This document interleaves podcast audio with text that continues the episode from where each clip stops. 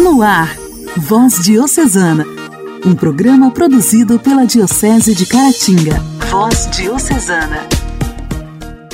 Olá, meus amigos! A paz de Cristo esteja com você! Estamos iniciando nesta segunda-feira mais um programa Voz Diocesana. Muito obrigada a todos vocês pelo carinho da audiência aqui pelas ondas do seu rádio, através da internet. Chegamos até você. Agradeço a todos que estão ligadinhos com a gente. Hoje, no programa Voz Diocesana, teremos no quadro Diálogo Cristão, vamos falar para vocês que o Senado analisa a dedução do IR para próteses, órteses e tecnologias assistivas. Também, a conta de luz vai permanecer com a bandeira verde em outubro. E ainda no quadro Diálogo Cristão, transplante de fígado passa a integrar a lista da ANS. E no quadro Igreja em Ação, Papa Francisco envia mensagem aos participantes do Pacto Educativo. Ainda no programa de hoje, teremos o nosso momento de intimidade com Deus. Momento Mariano com o Padre Marlone. Fique ligado! Voz Diocesana. Voz Diocesana. Um programa produzido pela Diocese de Caratinga. Hoje, dia 3 de outubro, nós celebramos o Dia dos Protomártires do Brasil. Dentro da conturbada invasão dos holandeses no nordeste do Brasil, encontram-se dois martírios coletivos: o de Cunhaú e de Uruaçu. Esses martírios aconteceram no ano de 1645, sendo que Padre André de Soveral e Domingos de Carvalho foram mártires em Cunhaú, e o padre Ambrósio Francisco Ferro e Mateus Moreira em Uruaçu, dentre outros. Essa data tem grande importância por serem os primeiros mártires reconhecidos pela Igreja no território brasileiro. O martírio é sempre recordado com amor e honra, pois é sinal de uma fé que vai até o extremo de dar a vida por Jesus. Na cerimônia, em 5 de março de 2000, na Praça São Pedro, no Vaticano, o Papa João Paulo II beatificou os 30 protomártires brasileiros, sendo dois sacerdotes e 28 leigos beatificados. No dia 15 de outubro de 2017, ocorreu a canonização dos primeiros mártires do Brasil. Este processo canônico ocorreu por meio do decreto papal chamado de canonização equipolente, que é marcada por três requisitos: a prova da antiguidade, a constância do culto ao candidato a santo, o atestado histórico de sua fé católica e de suas virtudes, e a fama de milagres intermediados pelo candidato. Na cerimônia, o Papa Francisco ressaltou alguns aspectos. Abre aspas. Os santos canonizados hoje, sobretudo os numerosos mártires, indicam-nos essa estrada. Eles não disseram sim ao amor com palavras e por um certo tempo, mas com a vida e até o fim. O seu hábito diário foi o amor de Jesus, aquele amor louco que nos amou até o fim e que deixou o seu perdão e as suas vestes a quem o crucificava. Também nós recebemos no batismo a veste branca, o vestido nupcial para Deus. Protomártires do Brasil, rogai por nós. A alegria do Evangelho. O Evangelho. O Evangelho. Oração, leitura e reflexão. Alegria do Evangelho. O Evangelho desta segunda-feira será proclamado e refletido por Dom Alberto Taveira, arcebispo de Belém.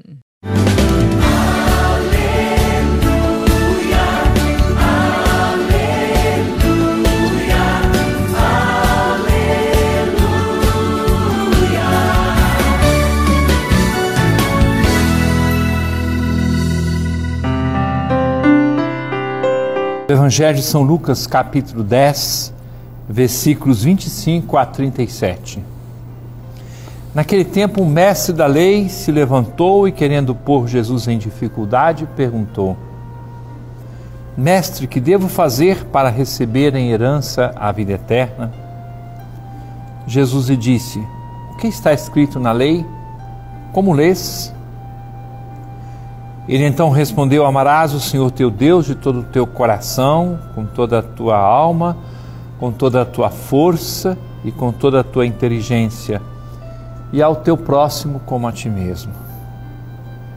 Jesus lhe disse: Tu respondeste corretamente. Faze isso e viverás. Ele, porém, querendo justificar-se, disse a Jesus: E quem é o meu próximo? Jesus respondeu: Certo homem descia de Jerusalém para Jericó e caiu nas mãos de assaltantes. Estes arrancaram-lhe tudo, espancaram-no e foram-se embora, deixando-o quase morto. Por acaso um sacerdote estava descendo por aquele caminho. Quando viu o homem, seguiu adiante pelo outro lado. O mesmo aconteceu com um levita Chegou ao lugar, viu o homem e seguiu adiante pelo outro lado. Mas um samaritano que estava viajando chegou perto dele, viu e sentiu compaixão. Aproximou-se dele, fez curativos, derramando óleo e vinho nas feridas. Depois colocou o homem em seu próprio animal e levou-o a uma pensão, onde cuidou dele. No dia seguinte, Pegou duas moedas de prata e entregou-as ao dono da pensão, recomendando: Toma conta dele.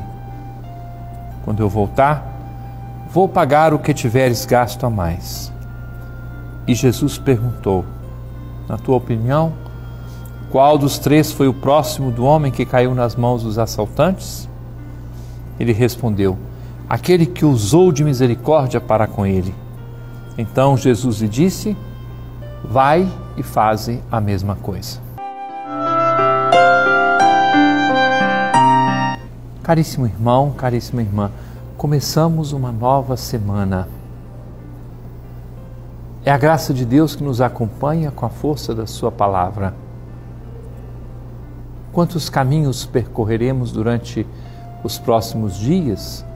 O tempo do nosso trabalho, da nossa labuta diária o nosso empenho de encontro com as pessoas e quantas situações serão semelhantes àquela que acabamos de ouvir nesta conhecidíssima parábola do bom samaritano. Quantas pessoas se apresentarão perto de nós com seus dramas, as suas dificuldades, interrogações, problemas a serem resolvidos, e essas pessoas serão dadas de presente para nós, a fim de que nós não nos voltemos para o outro lado, não atravessemos a estrada, mas tenhamos a coragem de ir ao encontro das situações humanas, as mais difíceis que possam existir. Se estivermos unidos uns com os outros, se estivermos na caridade em nossa família, em nossa comunidade, certamente nós encontraremos as luzes necessárias para resolver os problemas os mais candentes, os mais difíceis que possam existir. Mas é necessário estar com essa reserva de amor dentro do coração que nos faz olhar com serenidade, sem indiferença para qualquer situação humana que possamos deparar na vida.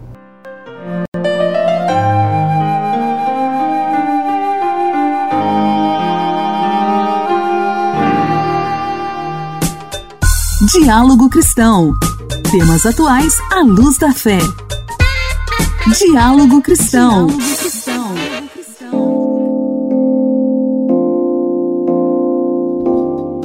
despesas com próteses, órteses e tecnologias assistivas específicas para pessoas com deficiência poderão ser deduzidas do imposto de renda. É o que diz o projeto de lei 1254 de 2019, que está pronto para ser votado pelo Senado. O relator na Comissão de Direitos Humanos diz que é uma modernização necessária às regras do IR. A inclusão das tecnologias assistivas nada mais é do que um requisito de lógica e coerência. Por sinal, não é difícil cogitar que uma pessoa com deficiência consiga na justiça amparo à pretensão de deduzir de seu imposto de renda as despesas com ajudas técnicas por isonomia A tecnologia assistiva pode ser um sistema de acessibilidade ao computador ou de controle do ambiente, projetos arquitetônicos, auxílios de mobilidade, inclusive em veículos, mecanismos de adequação postural ou visual, de ampliação da informação para pessoas com baixa visão ou cegas, equipamentos para pessoas com surdez ou déficit auditivo e auxílios para a prática de esporte e lazer. E ainda aqui no quadro Diálogo Cristão, no mês de outubro, a conta de luz vai permanecer com a bandeira verde, aquela sem cobrança além do valor consumido. Isso porque as condições de geração de energia elétrica estão favoráveis nas usinas hidrelétricas e não será necessário contratar energia mais cara. A decisão foi anunciada nesta sexta-feira pela ANEEL, Agência Nacional de Energia Elétrica será o sexto mês consecutivo com bandeira verde na conta de luz. A bandeira verde é válida para os consumidores conectados ao Sistema Interligado Nacional, que cobre quase todo o território brasileiro. O sistema de bandeiras tarifárias foi criado pela ANEEL para sinalizar o custo real da geração de energia e conscientizar os consumidores para o bom uso da eletricidade e da água. A Agência Nacional de Saúde Suplementar anunciou na última sexta-feira que o transplante de fígado terá cobertura obrigatória pelos planos de saúde. A decisão deve ser publicada hoje no Diário Oficial da União. O transplante de fígado deve ser garantido pelos planos de saúde para os pacientes com doença hepática que forem contemplados com doação do órgão pela fila única do SUS.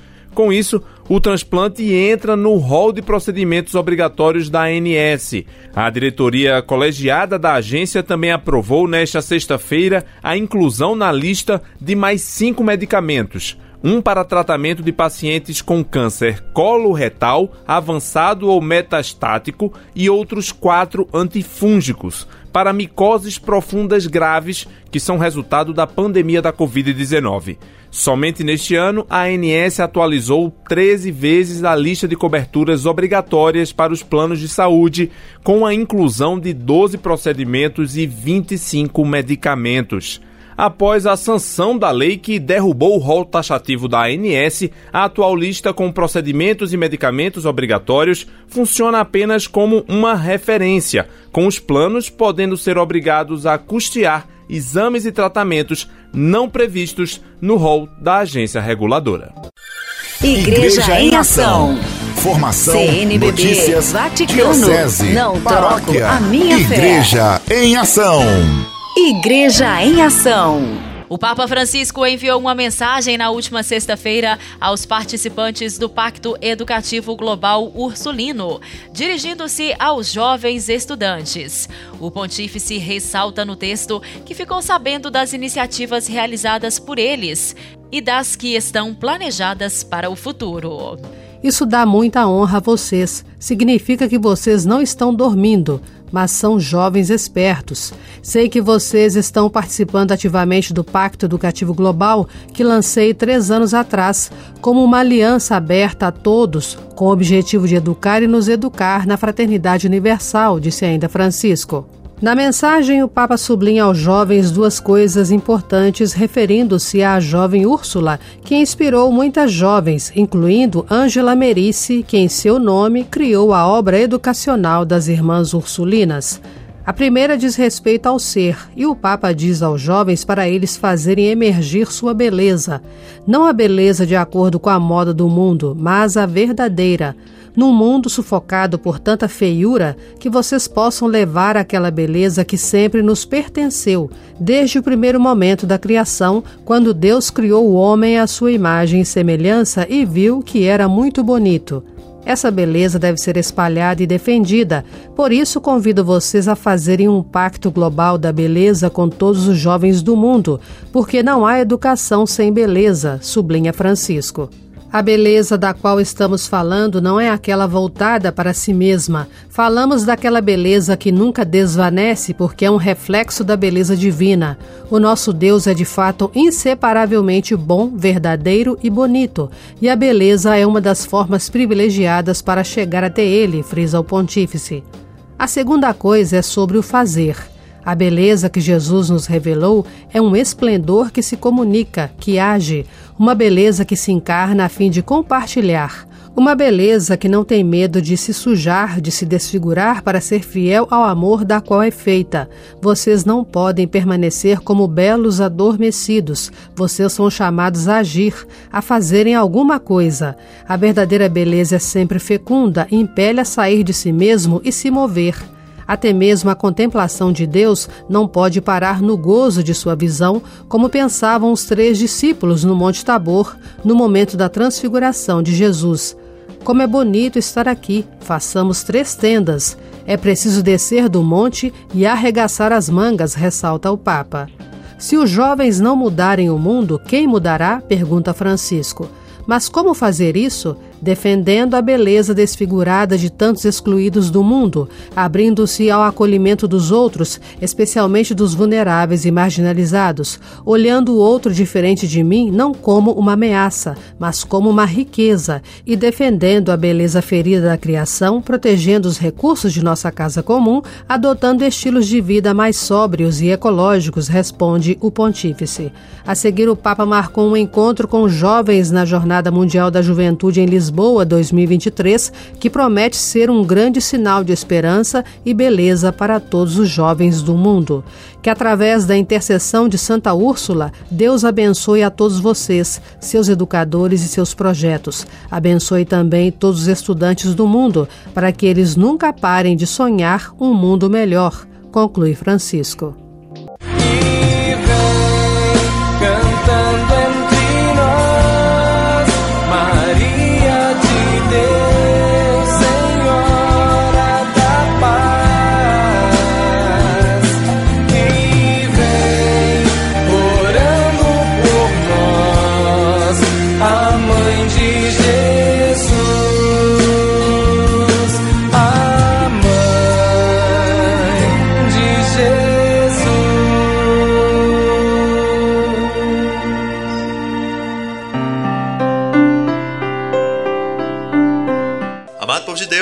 Paz e bem, eu sou o Padre Marlone e pelo Voz Diocesana, esse é o nosso Momento Mariano. Momento Mariano. Mariano. Você alguma vez já ergueu os olhos à noite para o céu e procurou em vão fixar os olhos numa determinada estrela, fazendo com que ela saltasse para a claridade no momento em que você deslocou sua visão um pouco para o lado? A ciência nos diz que esse fenômeno tem a ver com os bastonetes e cones em nossos olhos e também com a maneira pela qual nossa visão noturna se desenvolveu. Mas nada disso interessa quando estamos tentando ver uma estrela. O que importa é aprender a olhar um pouco para o lado do corpo celeste que queremos ver e focalizá-lo com a nossa visão periférica. Afastar os olhos diretamente um objeto para vê-lo com mais clareza quase sempre funciona na nossa vida espiritual e também no nosso relacionamento com Deus. Se estamos tendo dificuldade para descobrir a vontade divina em relação à nossa vida, pode ser que precisemos afastar um pouco o nosso olhar. Digamos para Maria, em vez de procurar fitar diretamente o rosto de Deus. Parece irônico, mas se olharmos para Maria e para o seu exemplo, talvez consigamos perceber com mais clareza o que Deus gostaríamos que víssemos. É como se Deus, de repente, aparecesse com nitidez, assim como uma estrela surge à vista quando paramos de procurá-la. Quando desistimos de nos esforçar tanto para ver, conseguimos efetivamente enxergar com mais clareza. E aí, você tem dificuldade para discernir a vontade de Deus em relação à sua vida? Você não está se esforçando demais para isso? Olha, é preciso estar certo de que veremos aquilo que Deus quer que nós vejamos. Ficamos então hoje por aqui, meu irmão e minha irmã. Muito obrigado pela sua companhia. Deus te abençoe. Até o nosso próximo programa.